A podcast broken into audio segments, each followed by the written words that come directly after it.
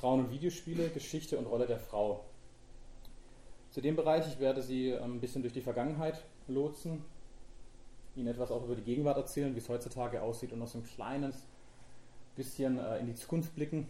Natürlich bin ich kein Nostradamus, also entschuldigen Sie, wenn meine, meine Ideen nicht wirklich umgesetzt werden in den nächsten fünf bis zehn Jahren, aber das, was man sich eventuell vorstellt, äh, was sich entwickeln kann in dem Bereich. Der Grund, warum ich das Thema gewählt habe, dürfte relativ einfach sein. Heutzutage in einer Zeit, wo sehr viel über die Frauenquote gesprochen wird, wo die Emanzipation stärker ist denn je, wo man sich natürlich auch äh, in anderen Bereichen, wie zum Beispiel in Filmen, auch immer mehr mit weiblichen starken Protagonisten konfrontiert sieht, ist auch der Videospielbereich ein Bereich, der ähm, in dem Sinne noch etwas äh, hinterherhinkt. Dazu werde ich Ihnen auch noch einiges erzählen.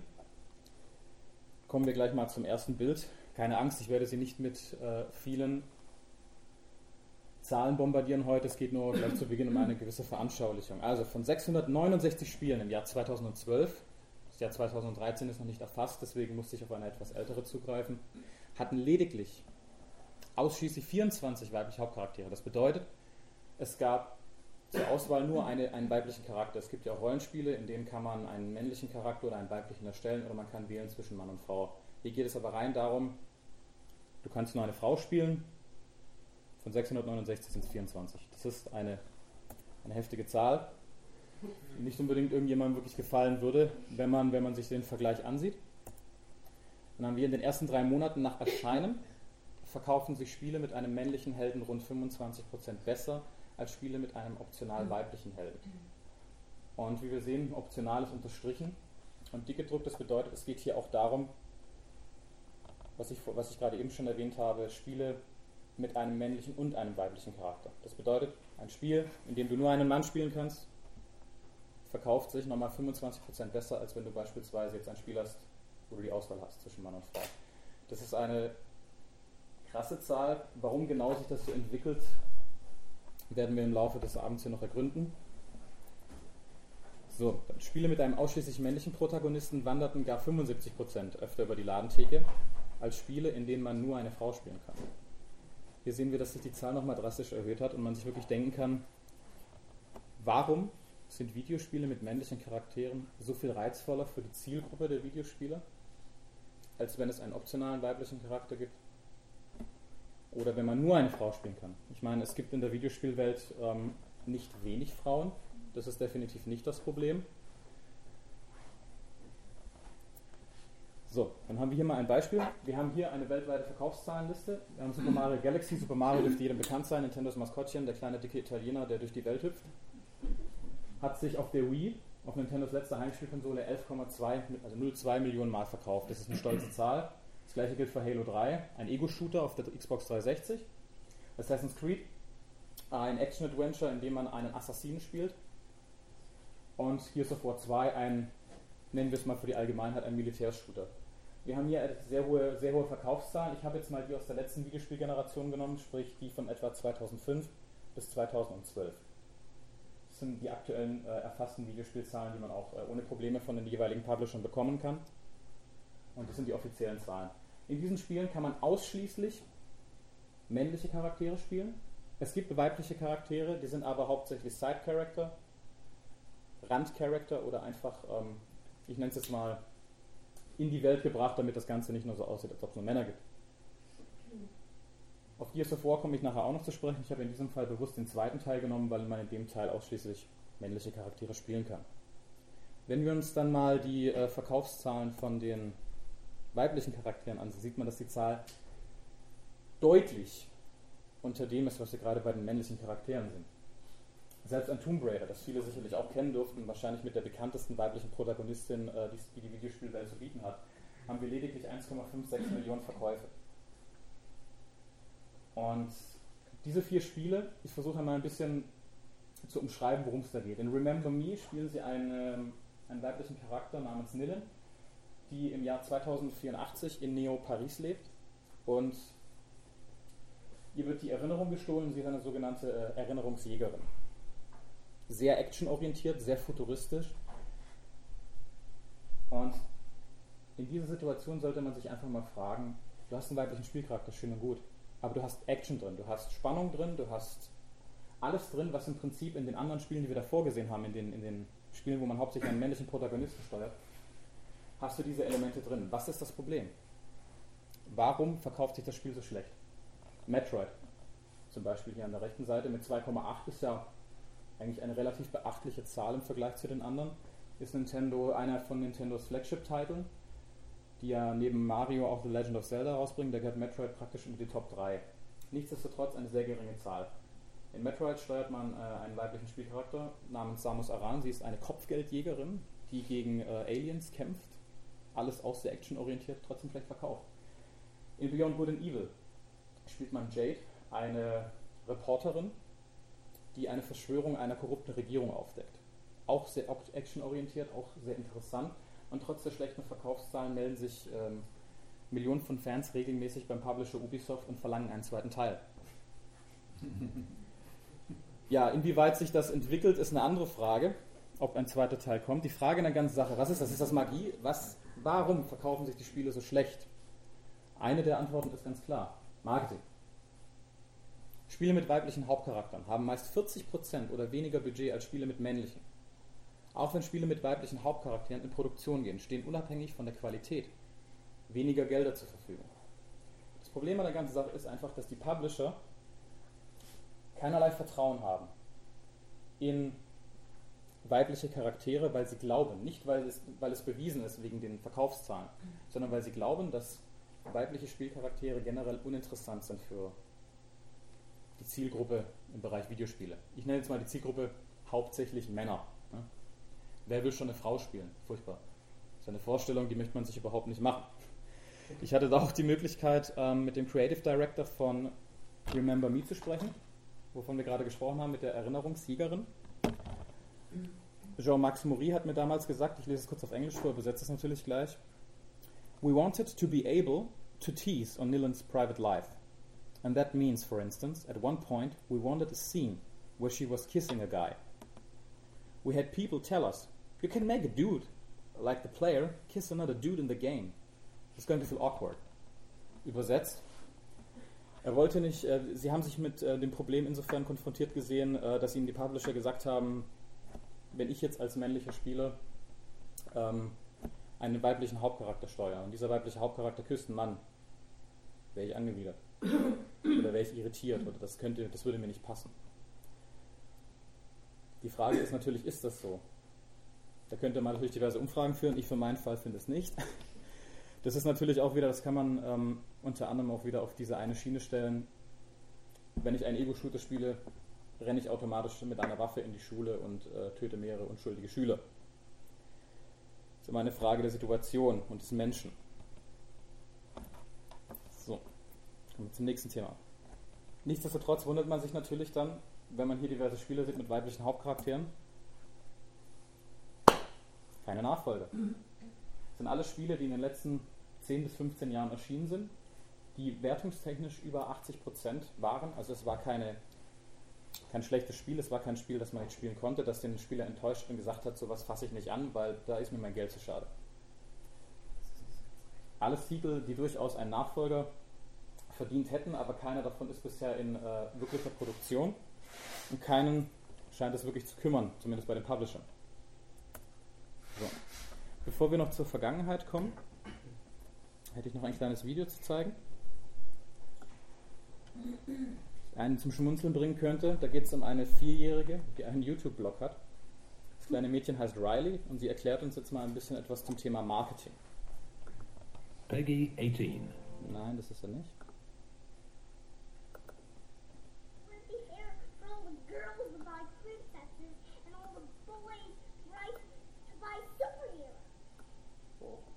Why? superheroes, and the girls want pink stuff, and the girls and the boys want, and the boys don't want pink stuff. Yeah. Boys, well, boys want both, but why do you think they do that?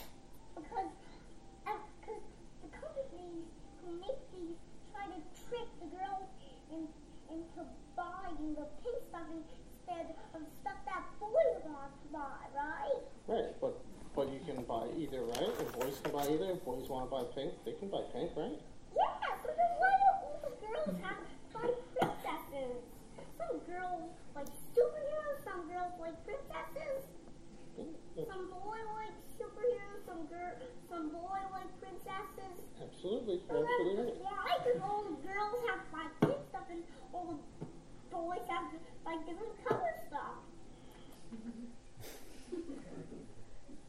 Es soweit verstanden?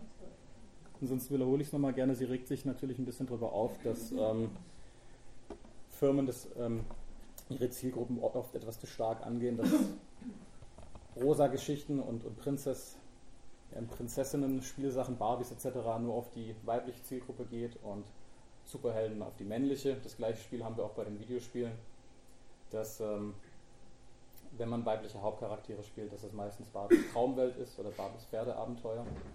Dass man sich natürlich lieber in die andere Richtung orientiert. Naja, Mädels mögen es pink und süß. Männer brauchen es maskulin. Testosteron soll durch die Räume fliegen. Am besten ganz viel Blut und Action. Hat die Vierjährige einigen ziemlich viel voraus. So, dann kommen wir zum Thema Vergangenheit. Videospiele sind ähm, Ende der 70er Jahre, Anfang der 80er Jahre wirklich zum gewissen Mainstream geworden. Wir haben die Generation 30 Plus dürfte sich an das Atari 2600 mit einer Träne im Auge erinnern. Als sie angefangen haben, das erste Mal dreifarbige Quadrate durch den Raum zu schießen. Im Jahr 1985 kam dann Nintendo mit dem NES, Nintendo Entertainment System. Dem widmen wir uns gleich als allererstes. Und zwar werde ich Ihnen jetzt na,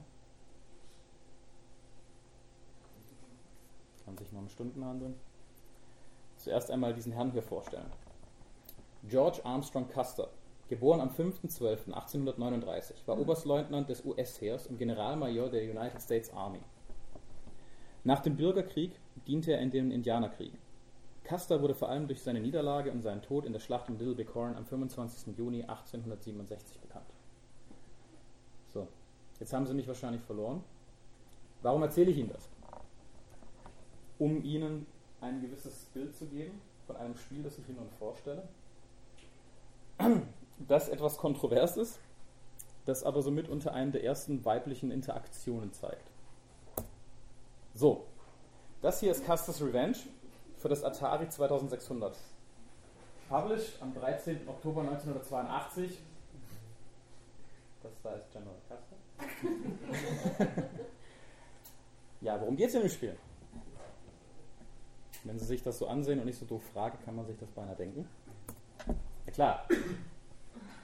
Es geht darum, eine Indianerin nicht unbedingt in Beischlaf zu vollführen, sondern sie zu vergewaltigen, mehr oder weniger. Also Sie sehen hier ist ähm, General, General Custer. Immerhin hat er einen Hut auf. Äh, und äh, seine, sein, seine Aufgabe ist es, ähm, den Pfeilen hier auszuweichen, rüberzugehen zu dem Kaktus, an dem die nackte Indianerin steht, um dann anschließend. Ja, machen wir weiter. Das Ganze geht auf Punkte im Jahr 1982 und ich denke auch heute sehr kontrovers. Wurde damals aber offiziell vertrieben, allerdings unter der Ladentheke. Das Spiel wurde damals in den USA veröffentlicht. Und ähm, man kann sich durchaus vorstellen, dass bereits damals natürlich etliche Frauenbewegungen und natürlich nicht nur die, sondern die Allgemeinheit und die Öffentlichkeit ziemlich stark dagegen vorgegangen ist. Man muss aber dazu erwähnen, im Jahr 1995 wurde überhaupt das Rating, also das Bewertungs- bzw. Das, das Prüfungsgremium einberufen in den USA. Bei uns hat es ja auch ein bisschen gedauert, bis die USK letztendlich angefangen hat, Spiele offiziell zu prüfen, ein Siegel zu geben, zusammen mit der BPJM, um dann zu entscheiden, ist ein Spiel ab 12 freigegeben, ist es eventuell jugendgefährdend oder kann, darf es überhaupt nicht auf den deutschen Markt kommen. So, dann kommen wir noch ein bisschen weiter zur Geschichte. Ich hatte sie vorher bereits angesprochen. Der erste weiblich, weibliche Videospielcharakter, den es jemals in einer, in einer festen Form mit Namen gab, außer dass es vielleicht eine Prinzessin war, die in irgendeiner Burg stand ohne Namen, war Samus Aran. Sie kam im Jahr 1987 zur Welt. Und zwar ist sie die Hauptcharakterin vom Spiel Metroid, wie ich bereits angesprochen habe, eines der erfolgreichsten Franchises von Nintendo. Spielen darin die, die Hauptcharakterin Samus Aran, die in ihrem Kampf gegen die Space Pirates Planeten rettet, kann man mehr oder weniger sagen. Zu Beginn war ähm, ihre Identität stets ein Mysterium, weil sie immer in diesem Kampfanzug unterwegs war. Selbst in den Anleitungen, die, sie, die damals gedruckt wurden, war sich niemand sicher. Deswegen stand immer drin er. Er macht das und das, immer wenn es ein bisschen um die Geschichte des Spiels ging, bis man zum Schluss die Möglichkeit hatte, das ist auch eine Tradition, wozu ich gleich ein Bild zeige in der Metroid-Serie, dass wenn man das Spiel schnell genug durchspielt, schnell genug Items einsammelt, ähm, die gute Samus mehr von ihren Hüllen fallen lässt. Rechts sehen Sie dann mal das Sprite dazu, wie sie dann äh, aussah ohne den Anzug. So, so ein bisschen die Entwicklung. Ich habe jetzt nur 2D-Bilder gezeigt. So sehen Sie sie im allerersten Teil auf dem Game Boy, Super Nintendo etc. Kann man natürlich im ersten Moment auch ein bisschen von Sexismus sprechen. Kann man sich auch sagen, okay, hey, wow, der Spieler, je schneller ich durch bin, desto mehr zieht die Dame aus. Weiter als das geht es aber nicht. Nur um das nochmal kurz äh, zu erwähnen. Das ist so das Maximum an, an Kleidung, was sie fallen lässt. Natürlich kann man, kann man sich jetzt darüber streiten, ist das sexistisch, ist das, ist das degradierend. Samus ist generell einer der toughsten weiblichen Charaktere, die man sich im Bereich Videospiele vorstellen kann. Da sie ähm, aufgrund ihres Designs, aufgrund ihrer Art, sie ist auch Nintendo-typisch ein Charakter, der nicht spricht. Bis zu einem bestimmten Teil. Also es ist oft so, dass sie, gerade wenn sie, wenn sie Super Mario sehen oder hören, bis auf ein paar Wuhus und It's Me, spricht er nicht viel, was bei Nintendo schon immer einfach da war, um den Charakter mehr mit dem Spieler zu verschmelzen, um, um darzustellen, okay, ich bin der Charakter, deswegen ist er stumm. Ob es dem einen oder anderen gefällt oder ob man sich dann wirklich dementsprechend fühlt wie dieser Charakter, bleibt dahingestellt. Ähm, nichtsdestotrotz, im Jahr 2010 hat Nintendo ein neues Spiel rausgebracht zur Metroid-Serie und hat Samus erstmals eine Stimme verpasst. Und einen damit entsprechenden Charakter. Ja, wenn du nicht viel sprichst, dann kann man sich auch wenig unter deinem Charakter vorstellen. Das Problem an der ganzen Sache war, dass die Fans ausgerastet sind. Die Frau fängt an zu sprechen, um Gottes Willen. Jetzt wird's schlimm. äh, das ist natürlich auch eine Sache, wo es heutzutage sehr schwierig ist, wenn du keine, wenn du keine gute, wenn du keine gute Storywriter hast, dann kann es sein, dass egal wie, wie beliebt der Charakter ist, dass du ihn in den Sand setzt. Bei Samus war es das Problem, dass dazu zeige ich auch gleich einen sehr schönen Trailer zum Spiel, dass sie sehr viel über ihre Vergangenheit gesprochen hat in diesem, in diesem Spiel und viele gesagt haben, oh, die, die heult nur rum die ganze Zeit. Die ist nicht mehr dieser taffe Charakter, der einfach durch die Welt geht, Planeten rettet, Zivilisationen rettet und dafür sorgt, dass das ähm, die Space Pirates mehr oder weniger das Handwerk gelegt wird. Nichtsdestotrotz, Nintendo scheint es nicht geschafft zu haben, weil die Fans gesagt haben, wir möchten einen neuen Teil, aber bitte, bitte, bitte, mach sie wieder stumm.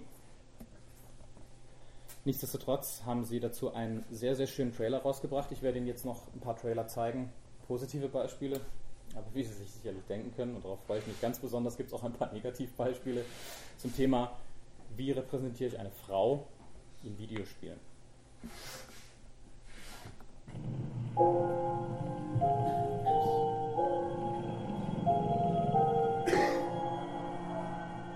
My past is not a memory.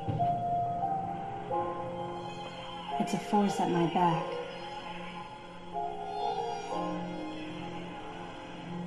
It pushes and steers. I may not always like where it leads me.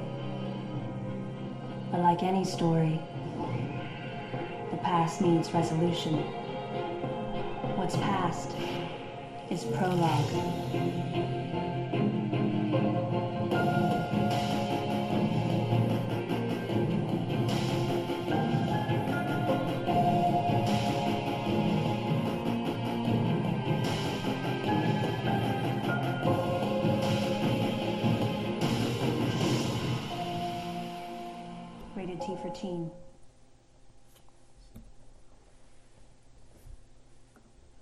Was sagt dieser Trailer über sie aus?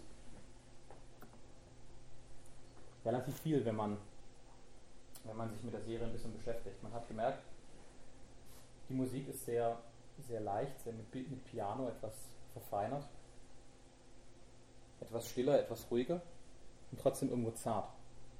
Man hat angezeigt, dass, die, dass diese Musik, zumindest das ist mein Interpretationsspielraum, dass ähm, der Trailer dadurch etwas ruhiger wirkte, aber in dem Moment, wo sie den Anzug angezogen hat und man gemerkt hat, okay, jetzt kommt Action, jetzt bekämpft sie ein paar Monster, dass es angezogen hat und dass man genau an dieser Sache die Symbiose zwischen dem, was Samus ausmacht, nämlich die Action, aber gleichzeitig auch den weiblichen Charakter sehr gut hervorgesehen hat. Das gleiche gilt auch für einen weiteren Charakter, den wir jetzt durchnehmen. Jetzt haben wir die erste Frau im Bereich Videospiel kennengelernt, jetzt lernen wir nochmal die bekannteste. Dürfte jedem ein Begriff sein, selbst Leute, die mit Videospielen nichts viel zu tun haben, vielleicht aufgrund der zwei Angelina, Angelina Jolie-Filme. Lara Croft aus der Tomb Raider-Reihe. Im Jahr 1996 hatte sie ihren ersten Auftritt auf der PlayStation 1. Und seit 96 sind inzwischen 14 Titel erschienen, die sich knapp 40 Millionen Mal verkauft haben. Das ist für eine, für eine Reihe mit einem weiblichen Charakter Rekord. Die Metroid-Reihe hat sich in den letzten 25 Jahren circa 12 Millionen Mal verkauft. Und da kamen 15 Spiele raus. Man sieht also deutlich den Unterschied. Das Interessante bei ähm, Lara ist allerdings, als sie 1996 auf den Markt kam, hatte sie natürlich zwei große Verkaufsargumente wenn ich das mal so formulieren darf, so salopp. Der Grund an der ganzen Sache war, dass ihr Designer damals einen Fehler begangen hat, als er den, die Polygone an diesem Charakter erstellt hat. Und zwar, sie haben die Brustgröße aus Versehen auf 150% gesetzt. Und haben dann eigentlich gemerkt, passt doch. Können wir glatt lassen. Das Interessante, was man noch daran sagen muss, ist, dass das Spiel ursprünglich ähm, einen Hauptcharakter haben sollte, einen männlichen mit dem Namen Joe Danger bisschen klischeehaft vielleicht, aber man kann, sie, man kann sich sicher sein, dass ähm, der Charakter nicht halbwegs so viel Erfolg hatte wie, oder so viel Erfolg gehabt hätte wie Lara Croft. Wie wir sehen, hat sie sich in den letzten Jahren nicht unbedingt groß verändert. Mal ein bisschen breitere Lippen, mal ein bisschen asiatischere Augen. Ja, das Top halt natürlich, man muss ja auch immer wieder verschiedenfarbige Tops haben, sonst wird es langweilig. Nur im Jahr 2013 ähm, hat der Entwickler Crystal Dynamics das Spiel komplett umgekrempelt. Wir haben gesagt, okay, wir wollen weg davon. Lara ist ein klasse Charakter, wir möchten die Grundzüge des Spiels beibehalten, aber wir möchten von den Schlauchbootlippen weg, wir wollen von der Wespentaille weg und wir wollen von den überdimensionalen Brüsten weg, weil wer glaubt schon, wenn jemand mit Doppel-D ähm, an der Klippe hängt, hat da viel Spaß beim Klettern ist nicht unbedingt eine Sache, die einem äh, das Ganze erleichtert, würde ich jetzt vermuten. Dazu würde ich Ihnen auch gerne noch einen Trailer zeigen. Natürlich auch ein positives Beispiel, ein Trailer, der. Schauen wir, Peggy schauen wir 18. selbst. When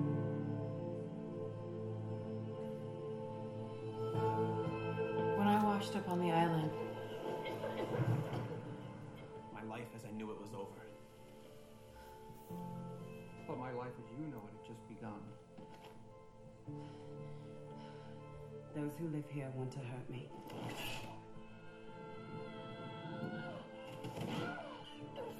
Kill you. So I must fight.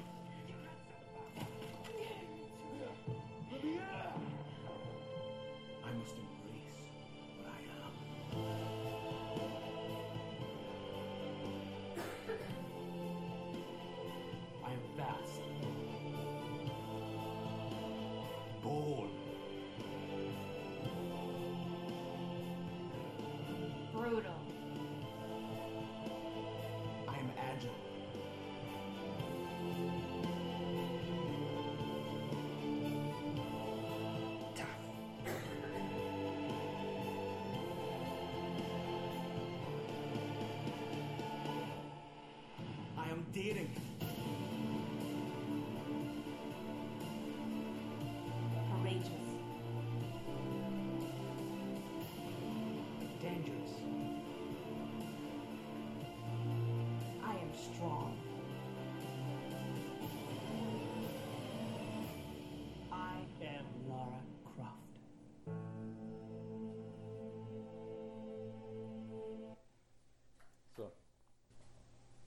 Wenn man sich diesen Trailer ansieht, also geht es mir zumindest immer, würde ich am liebsten auch gleich in den Wald rennen, den nächsten Berg besteigen.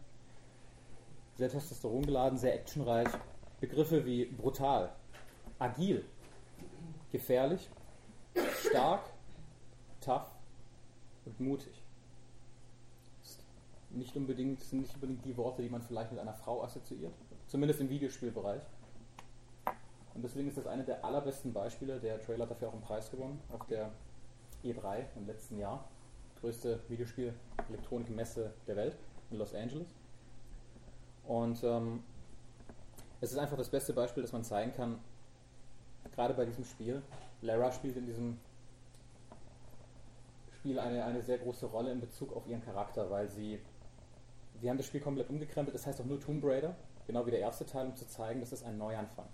Wie man es natürlich im Englischen nennt, Reimagining. Man beginnt praktisch bei Null, aber man erzählt nicht die Geschichte, die man schon mal erzählt hat, sondern man versucht das Ganze aus einem anderen Blickwinkel auf eine andere Art zu erzählen. Aber trotzdem mit ähnlichen und den gleichen Charakteren. Sie ist da 18 Jahre alt. Sie hat also noch keine Ahnung, was da draußen wirklich auf sie wartet in Bezug auf ähm, Archäologie und auch auf, die ganzen Abenteuer, die sie, die sie noch bestreiten wird.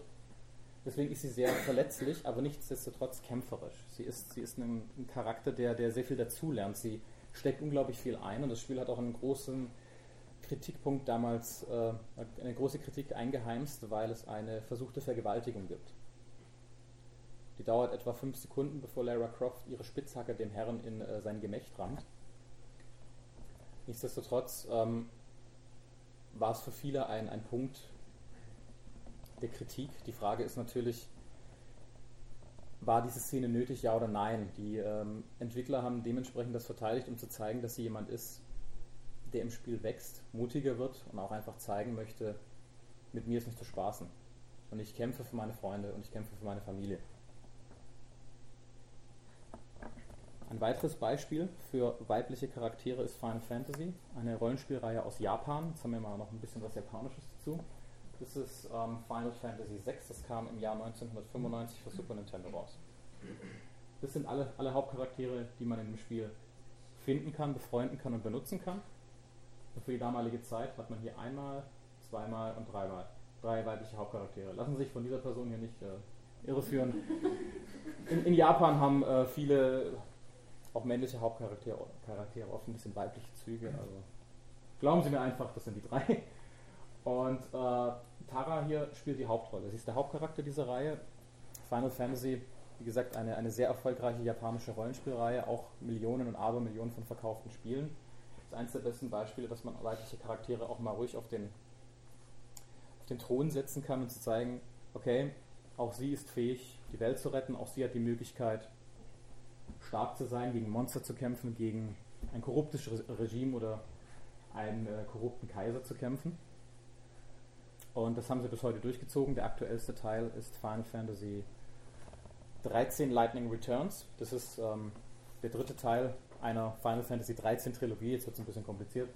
Wo jedes Mal einen weiblichen Hauptcharakter hat. Das Spiel hat sich auch sehr gut verkauft und auch einfach gezeigt, dass ähm, weibliche Hauptcharaktere durchaus, wenn sie gut gemacht sind, Spiele verkaufen. So, dann kommen wir zu einem wunderschönen Bereich, der mir sehr viel Spaß gemacht hat, äh, auszuarbeiten. Es gibt nämlich vier Archetypen im Bereich Videospiele, die Frauen betreffen. Wir haben einmal die Damsel in Distress, sprich die Jungfrau in Nöten im weißen Kleid, die im Turm sitzt und schreit, rette mich, mein Held. Dann Side Character, Charaktere, die meist beim Helden sind, den man eigentlich steuert, oder den, man, den Charakter, den man hin und wieder auch selbst steuern kann, aber er ist nicht der Fokus des Ganzen. Dann haben wir den Hauptcharakter selbst. Und Sie haben gehört, ich habe gesagt vier. Klar. Dekoration. Frauen sind Dekoration im Bereich Videospiele. Auch in anderen Bereichen, aber im Bereich Videospiele vor allem. So. Damsel in Distress.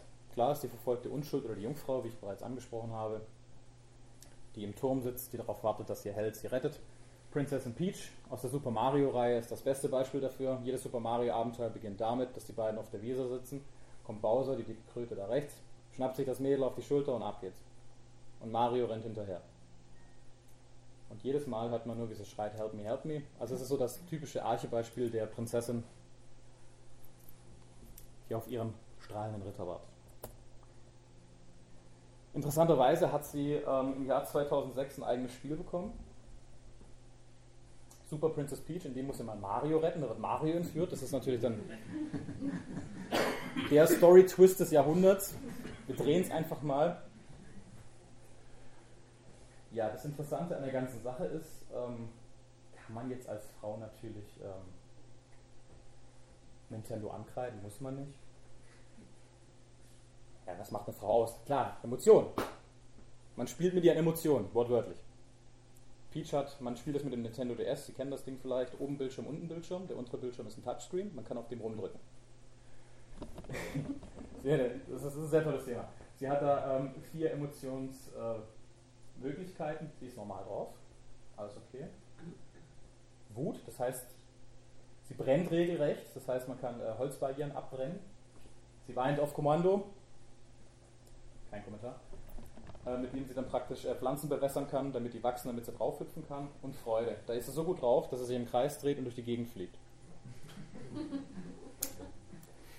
Das ist natürlich eine delikate Angelegenheit. Man kann, wie gesagt, wenn man, wenn man da ein bisschen äh, zwischen den Zeilen liest oder, oder meint zu lesen, da kann man da viel ankreien und sagen, oh Gott, jetzt kriegt die endlich mal ein Spiel. Und da geht es nur um ihre Emotionen, dass sie gut drauf ist oder rumheult den ganzen Tag. Aber das Spiel hat sich gut verkauft, überraschenderweise. So, dann gibt es den Side Character. Ein sehr, sehr, sehr beliebtes Mittel in Videospielbereichen, gerade auch in der letzten Zeit, dass ähm, man immer ein bisschen den, den verschrobenen Helden spielt, ein bisschen den, den knurrigen Kerl und dann immer einen, einen, einen weiblichen Charakter zur Seite bekommt, der so ein bisschen das, das Ganze auflockert, der ein bisschen vielleicht auch noch tapsig ist oder naiv oder einfach lustig oder im Fall der Japaner meistens übermäßig proportioniert, damit natürlich auch die Leute einen Kaufgrund haben, sprich, also der spielbare oder nicht spielbare Charakter, der zum Story Development gehört, sprich zur, zur weiteren Geschichtsfortführung. Er kann eine zentrale Rolle spielen oder er kann als Plot Device dienen, also sprich als, ähm, wie erklärt man das jetzt am besten? als, ähm, als, ein, als wie ich hier schon geschrieben habe, als ein Schlüssel, der die Geschichte vorantreibt. Ähm, im Spiel, in, in, diesem Beispiel jetzt, was man da unten sieht, ähm, das ist Jodie aus Last of Us. Das ist ein Spiel, das sich mit Zombies beschäftigt. Die ganze Welt wird äh, infiziert mit einem Virus. Und der ist übertragbar durch Bisse, wie man das so kennt aus Zombie-Bereichen. Sie wird gebissen, nur sie verwandelt sich nicht. Sprich, sie ist irgendwie immun, sie trägt irgendwas in ihrem Körper, was zur Rettung der Menschheit helfen kann. Man spielt dabei diesen knurrigen Herrn und muss sie dabei ständig beschützen, sie durch diese Welt bringen von A nach B, um sie praktisch dann zu einem Ort zu bringen, wo man ihr Blut abnehmen kann, um eventuell dann ein Gegenmittel zu entwickeln. Dann haben wir den Hauptcharakter, spielbarer Charakter, Held der Geschichte und Retter der Welt, der Menschheit, eines Stamms, eines Volks etc. Auf der oder die Auserwählte. Das ist natürlich klar, das trifft sowohl auf männliche als auch auf weibliche Charaktere zu. Kann man sich was drunter denken. Kommen wir zum Thema Dekoration. Ja, wie bei einer Automesse, man kennt das. Frauen regeln sich auf dem Auto oder tragen ein langes Abendkleid, reiben ein bisschen mit der Hand auf, dem, auf der Motorhaube rum. Männer, super. Ich nehme beides. Also wie bei einer Automesse werden Frauen auch in Videospielen zu reinen Dekorationszwecken verwendet. In unserer Welt zählt ihn so gut wie in jeder Branche eben Sex Sales. Kennt man. Wird oft eingesetzt, wird oft benutzt und dazu gibt es auch noch ein paar schlechte Beispiele von mir, auf die freue ich mich ganz besonders. Genau. Deswegen, ähm, das ist jetzt auch nochmal ein interessantes Kapitel.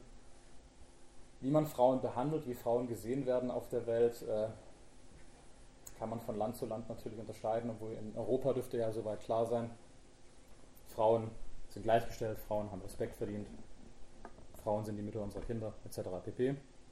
In anderen Ländern auch, muss aber nicht sein. Ich habe jetzt Indien mal als Beispiel rausgenommen, muss er vielleicht nicht unbedingt nehmen, aber gerade im Bereich Videospiele ist ja Japan und Amerika die größten Märkte, Europa natürlich auch. Wobei ähm, ich jetzt im Bereich Europa nicht unbedingt die krassesten Beispiele habe, sondern eher im Bereich, wie macht es der Osten, wie macht es der Westen. Kommen wir zum Osten. So die typischen Beispiele. Wir haben Frauen, die gut proportioniert sind. Wir haben dann die, die ein bisschen einen fragwürdigen Kleidungsstil haben. Und wir haben äh, das typische japanische Beispiel. Das ist auch der japanische Archetyp Schulmädchen. Kurze Röckchen, große Brüste, am besten blonde Haare. Ähm, Kniestrümpfe und natürlich Röckchen hoch bis ähm, zum Oberschenkel. Das, ist, das sind so diese typischen japanischen Spiele, die sich ähm, nicht nur gut verkaufen, sondern auch regelmäßig auf den Markt kommen. Da habe ich ein, ein sehr, sehr, sehr, sehr, sehr, sehr schönes Beispiel. Das wird Sie umhauen, wenn Sie nicht so japanophil sind wie ich, sprich mit Japan mit bunten Bildern etc. pp. nicht viel zu tun haben. kommt jetzt gleich was ganz Schönes. Ich habe diese Presse, das ist eine Pressemitteilung. Die habe ich bekommen letzte Woche. Das ist so ein Nachzügler, das ist ein sehr schönes Beispiel. I'm sure you've heard of Monster Monpiece when it hit Japan. The ridiculously crazy gameplay footage where a player holds the PlayStation Vita vertically and strokes it repeatedly. Remember that? Yes, this is that game. I'm sure the video footage shocked you, but when viewed as a whole, the tactical yeah, card battle system, komme ich gleich dazu, distinctive characters and light-hearted story makes Monster Monpiece more than just some crazy game from Japan. Nein, es ist trotzdem ein crazy game from Japan. And tons of illustrators were able to add their flavors of the Monster Girl designs, bring the girls to life on the gorgeous PlayStation Vita screen. So, also, in dem Spiel, das ist ein Taktikspiel, in dem man Karten legt. Man könnte es vielleicht jetzt mal mit Skat einfach mal gleichstellen. Es hat nur Brüste. So, jetzt kommen wir mal zu dem Trailer. Also wie gesagt, ähm, das ist jetzt nicht unbedingt eine Warnung, aber ich möchte damit einfach nur kurz äh, trotzdem vorab schon mal sagen, es ist, es ist sehr bunt, es ist laut, es ist crazy und ähm, sollte ein Epileptiker hier im Raum sein, das ist wirklich eine Warnung. Schauen Sie weg. Das Spiel ist, ist verrückt. Es ist auf Japanisch, es ist Englisch untertitelt. Ich habe auch, ähm, es geht alles sehr schnell. Ich habe aber auch ein paar Screenshots gemacht, damit wir das kurz durchgehen können. Ja, fängt schon gut an. Thank you.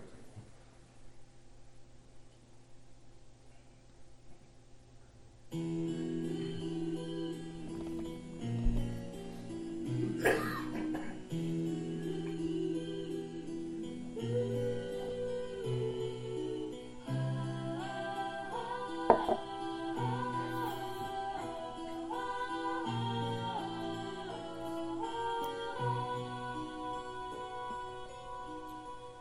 Jetzt geht's los.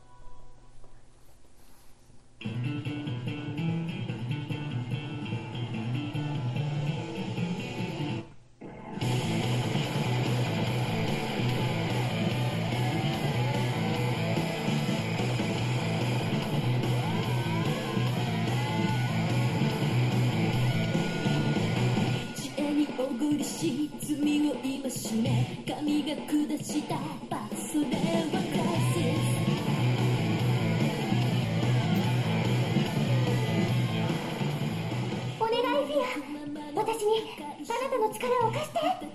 私たちの実力身をもって体験してもらいましょう。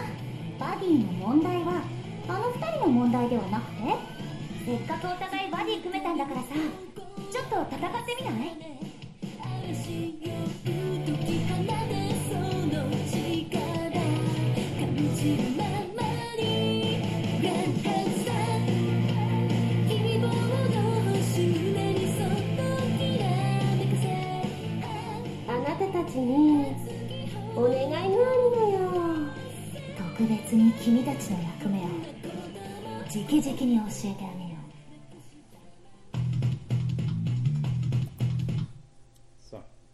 Also. Ging das zu schnell? Ich vermute mal ja. Also das große Feature des Spiels ist, wie ich bereits erwähnt, das ist ein Kartenspiel. Ein Kartenspiel. äh, PlayStation Vita, Sony's Handheld, hat hier ein Touchscreen. Das ganze Ding. Ja. Send magic power into the monster girl by rubbing, pinching and more. Auf Deutsch, ihr rubbelt das Mädel um magische Kräfte. Ja, um ihr magische Kräfte zukommen zu lassen. Also entweder rubbelt ihr sie, ihr zwickt sie oder mehr. Und das alles ist verpackt in ein Kartenspiel. Natürlich mit echter Brustphysik, also wenn man, wenn man, wenn man die Vita, das hat einen Gyrosensor, wenn man die wackelt, dann wackeln die Brüste. Also immerhin haben sie daran gedacht. Muss ja alles der Realität entsprechen. Ähm, ich erwähne nochmal, das ist ein Kartenspiel. Na? Genau. Ja. Level up the Monster Girls skills with the first Crush Rub system. Mhm. Max out the tension gauge and the Monster Girl will level up and appear in more revealing outfits. Also je mehr ihr rubbelt, desto mehr zieht sie aus. In einem Kartenspiel. Ich muss das immer wieder erwähnen, weil ich stellenweise selbst nicht, nicht fassen kann. Ich habe schon einiges gesehen dazu. Ähm, das ist halt, das ist halt die Frage, wie sich das verkaufen wird. Man muss dazu sagen, dass ähm, bereits zwei Tage später kam noch eine neue Pressemitteilung raus, dass das Spiel äh, drastisch geschnitten wird, wenn es in die USA und nach Europa kommt, weil ähm, viele der Charaktere dieses gewisse Lolita-Auftreten haben. Sprich, optisch sehr junges Mädchen, egal wie alt sie ist, könnte vielleicht 12 oder 13 sein und man rubbelt trotzdem an ihr rum. Ähm, werden diverse Charaktere aus dem Spiel genommen, weil es für den europäischen und amerikanischen Markt vielleicht auch etwas zu hart ist. In den USA, in, den, in Japan sehen die das alles noch ein bisschen lockerer. Aufgrund der kulturellen Gegebenheiten fragen Sie mich nicht. Ich habe zwar mit diversen japanischen Spieleentwicklern Interviews geführt, aber die Frage habe ich noch nicht gestellt. Sowas traue ich nicht. Gut. Genau. Dann kommen wir zu den amerikanischen Darstellungen. Wir sind natürlich wieder ein bisschen, ein bisschen ähm, mehr auf die realistische Frau, würde ich jetzt mal fast beziehen. Also nicht, liebe Damen, nicht unbedingt äh, mir das jetzt übel nehmen, wenn ich das so sage, aber im Vergleich zu den anderen da japanischen Damen ist das vielleicht etwas äh, nachvollziehbarer. Da werden die Frauen dann meistens eher, wir sehen hier oben die ganzen Charaktere aus GTA, aus der Grand Theft Auto Reihe von Rockstar. Da unten sehen wir Duke Nukem auch wieder dieses Beispiel mit Frauen sind eher Dekoration. Im Spiel kann man sich auch äh, eine Stripperin kommen lassen. Die Amerikaner sehen es, haben es dann ein bisschen einfach ähm, stärker in diesem typischen Filmaspekt. Wer Filme von Martin Scorsese gesehen hat, nehmen wir jetzt mal Casino oder nehmen wir, nehmen wir Gangs of New York, da sind ja Frauen zwar auch wichtige Charaktere, die auch die Story voranbringen, aber meistens Charaktere, die, ähm, wie ich es vorher erwähnt habe, eher Side-Character sind. Meistens bei den Scorsese-Filmen sind eher die Männer im Vordergrund, sind auch oft harte Gangsterfilme, kann man das vielleicht das ein oder andere nachvollziehen. Dann habe ich jetzt noch einen letzten, das ist natürlich toll, Ah, das wollte ich jetzt gerade nicht, Entschuldigung.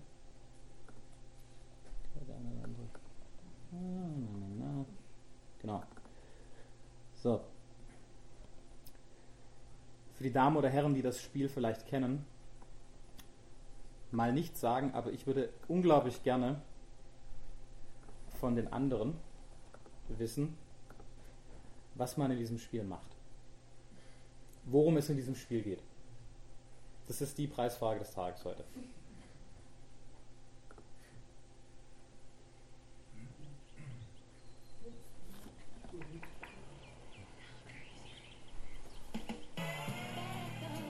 Ist auch ein japanisches.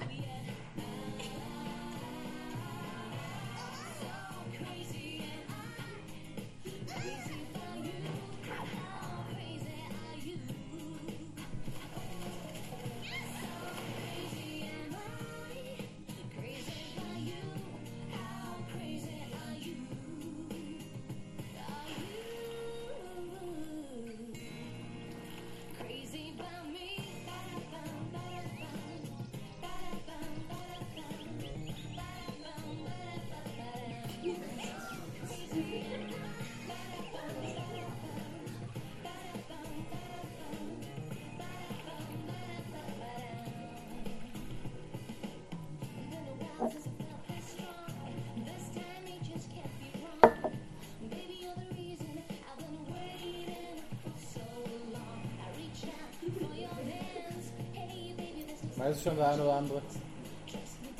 Also es ist nicht Eis essen.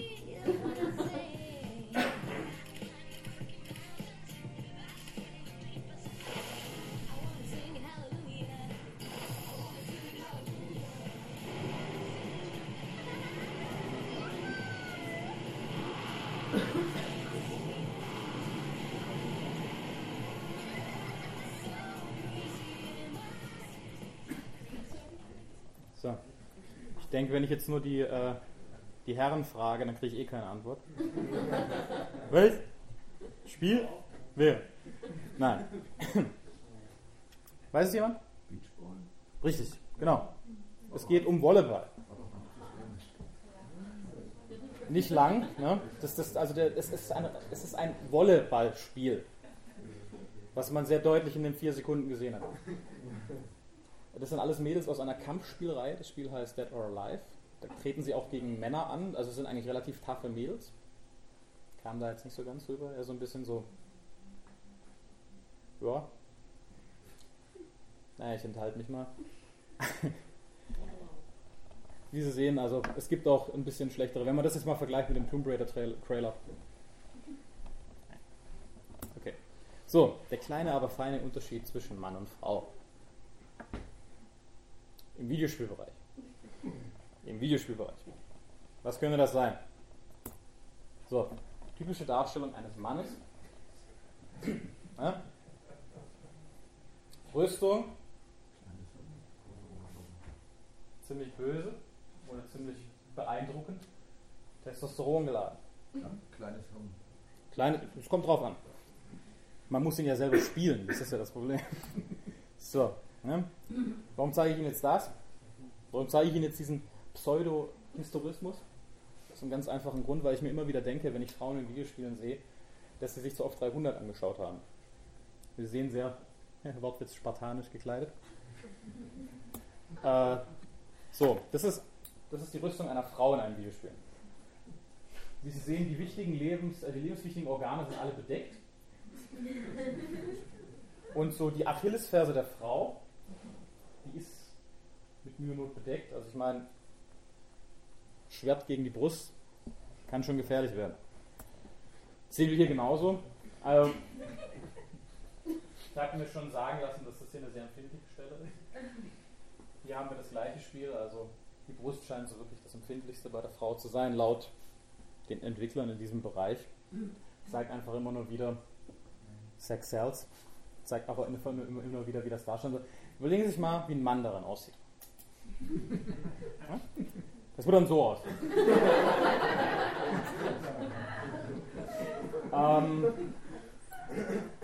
also, ich bin, ja, ich bin ja für Gleichberechtigung und so, aber das, also, da würd, das würde ich auch nicht kaufen, das Spiel. Ah, Okay. Kommen wir zum nächsten Thema. Dann kommen wir zu den positiven Sachen, äh, zur Gegenwart und auch zu dem, was uns in der Zukunft erwartet. Ich hatte vorher Gears of War 2 angesprochen, dass sich 6,66 Millionen Mal verkauft hat, ausschließlich männliche Charaktere hatte, also spielbare männliche Charaktere, muss ich dazu sagen. Im dritten Teil, oder im letzten Teil der Trilogie, hatten wir dann zwei weibliche Charaktere, die ebenfalls spielbar waren. Das Schöne an der ganzen Sache war, dass diese beiden in den vorherigen Teilen immer eine Side-Character-Funktion hatte. Dass sie eben über Funk oder über Video irgendwas mitgeteilt haben, den Herren in Rüstung eben gesagt haben, okay, pass auf, die Tür ist zu, ich hack die kurz für dich, dann könnt ihr weiter. Schon mal nicht schlecht, dass man das so eingefügt hat. Und ähm, der Trend zeigt eindeutig in diese Richtung mit der Gleichstellung. Wir haben das ja auch mit der Bundeswehr vor ein paar Jahren gehabt, dass weibliche Soldaten dementsprechend auch immer mehr vertreten sind, was natürlich auch nicht schlecht ist. Hier haben wir nochmal die beiden Damen im Detail. Das eine ist, die linke ist Enya Stroud und die rechte ist Samantha Byrne. Was ich mal kurz dazu sagen will, bevor Sie jetzt auch denken, oh Gott, Sexismus, bei den Herren sind die Brustplatten auch rund. Das hat nichts mit der Brust der Frau zu tun. Das ist äh, rein designtechnisch. Das war auch schon von Anfang an so. So, dann sehen wir hier zum Beispiel ein Beispiel aus Natural Selection 2 und aus Call of Duty.